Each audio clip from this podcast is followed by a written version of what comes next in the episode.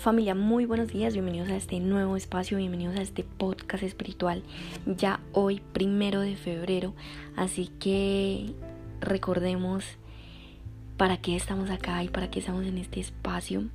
Así que el tema de hoy es para qué Dios permite enemigos en el camino y lo más importante es que tú identifiques el paradigma. El paradigma de hoy es dado en una frase y es esa persona me da mala espina. Ahora, Pregunta ahí donde estás, ¿para qué Dios permite enemigos en el camino? La forma en la que tú lo puedes contraponer es aceptar. Número uno, aceptar el pensamiento que en este momento estás teniendo de forma negativa. Lo primero que tú debes identificar es realmente si este es el paradigma, porque probablemente tienes muchas ideas y muchas creencias ahí en tu mente que en este momento te están llevando a condicionar que tienes ya los enemigos. Ahora, debes aceptar el pensamiento negativo. Hoy lo vas a recibir con paz. Hoy decides amar a esos enemigos y orar por quienes te maltratan. El maltrato no tiene que ser físicamente. Quizás puede ser una actitud, quizás puede ser una palabra con la que te sentiste herido. Y antes de iniciar en este día, déjame decirte que bendigo tu vida y tu día y hoy será el mejor día de tu vida. Recibe de mi parte mucho amor.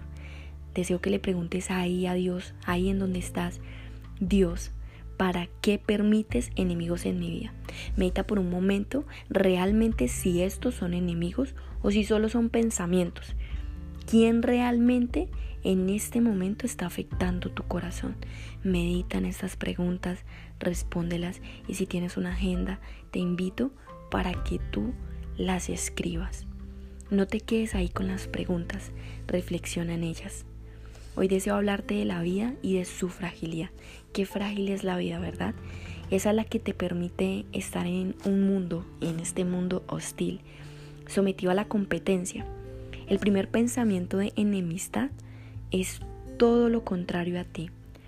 ¿Cuál es la competencia que hoy en día estás corriendo con tu enemigo? ¿Cuál es esa competencia realmente?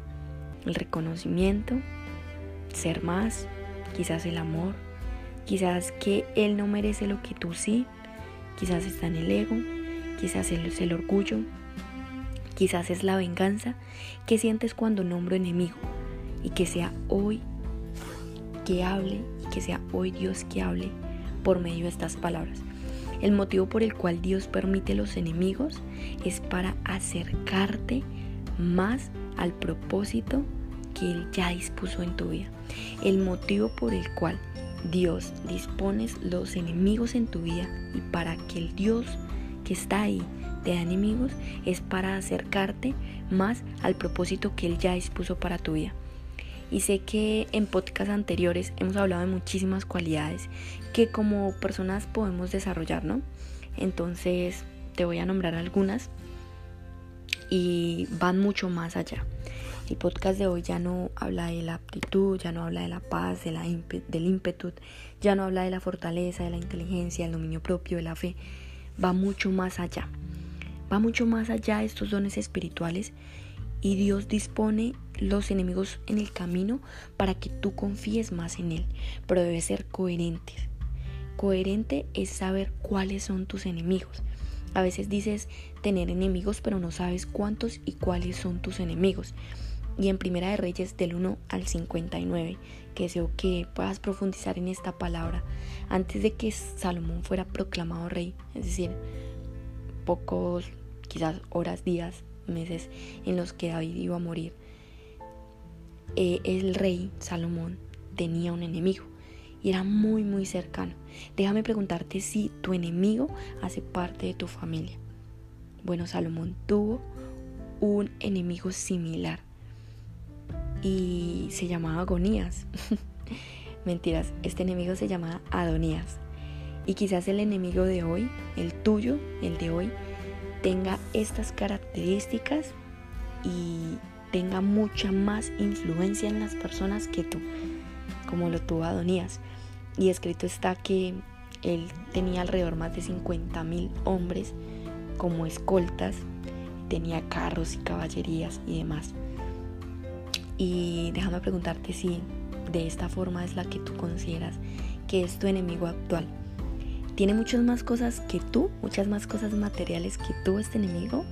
¿O tiene un aspecto físico mejor que el tuyo? ¿O nada más eres y, y es más que tú? Solo que ese enemigo ahora te humilla, te critica, te juzga y por eso lo consideras enemigo. ¿En serio Dios sería tan cruel de permitir que lleguen más y más enemigos al camino? El primer pensamiento que debes eliminar es que Dios no es un Dios de mal, ni hace las cosas porque sí. Él no es como nosotros. Él no hace las cosas para obtener algo un beneficio. No. Todo lo que hace Dios, Dios lo hace con un propósito.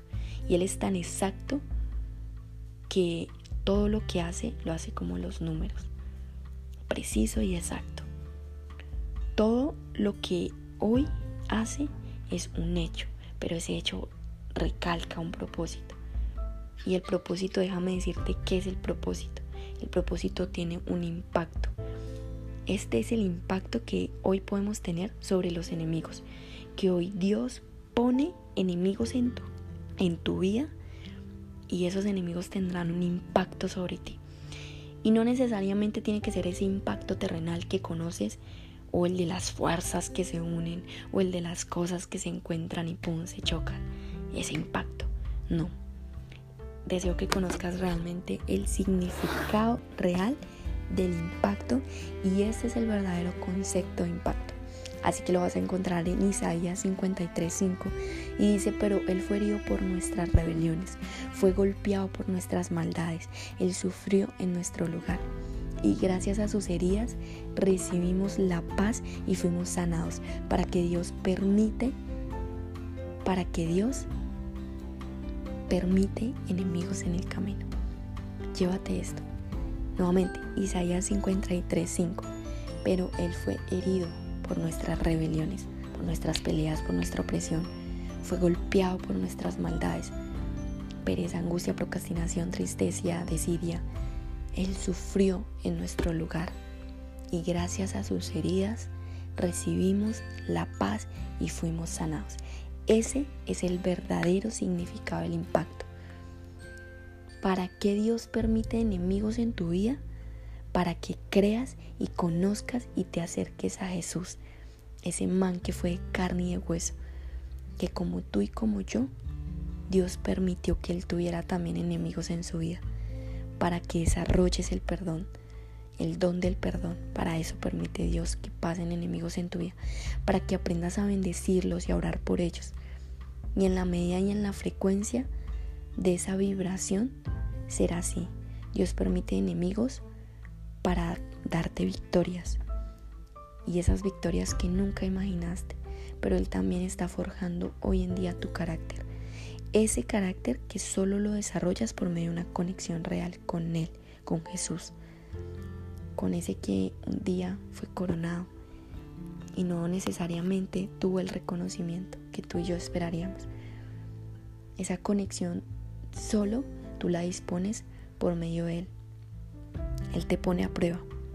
Y cuando Exabe habló a David y le dijo, te juro por Dios que sea tu hijo Salomón el que será rey. Y Dios acomodó todas las fichas a favor de él para cumplir su palabra. Dios ya no quiere que tú te fijes en qué tienen los demás o en qué te falta a ti. No, Él ya tiene un camino para contigo y ese camino es perfecto pero deja de creerle a voces externas lo que piensan de ti, lo que declaran de ti. Pon en manos de Dios tus pensamientos. Elige ser hoy esa persona que pone en manos de Dios sus pensamientos. Él te dará la conciencia para vivir más allá del entorno y llegando aquí, Él se sentará en tu trono que es tu vida actual. Él empezará a reinar y en lugar de la opresión y de la angustia, Él ya te escogió a ti como un rey. Dios ya te dispuso como un plan, pero ese plan es perfecto. El paradigma de contraponer, decláralo hoy con una oración, para que esa oración se convierta en un hábito. Pase a vuestra mente en donde ya se genera un piloto automático. Deseo regalarte esto que está en Proverbios que es una oración que Salomón hace, y es que de los labios sinceros, de los labios sinceros se apaga el odio. Y la bendición del Señor es la que realmente enriquece. Ni siquiera tu esfuerzo le añade nada. La, verdadera bendición viene y la verdadera riqueza viene de la bendición de Dios sobre tu vida. Hoy permite que tus labios sean sinceros, porque si ellos son sinceros y si tus palabras son sinceras, apagarán el odio de tus enemigos. Ya no pelees contra ellos, ya no preguntes por qué y para qué. Simplemente da amor por medio de tus palabras. Solo ahí, meditando en eso, encontrarás la verdadera felicidad de Dios.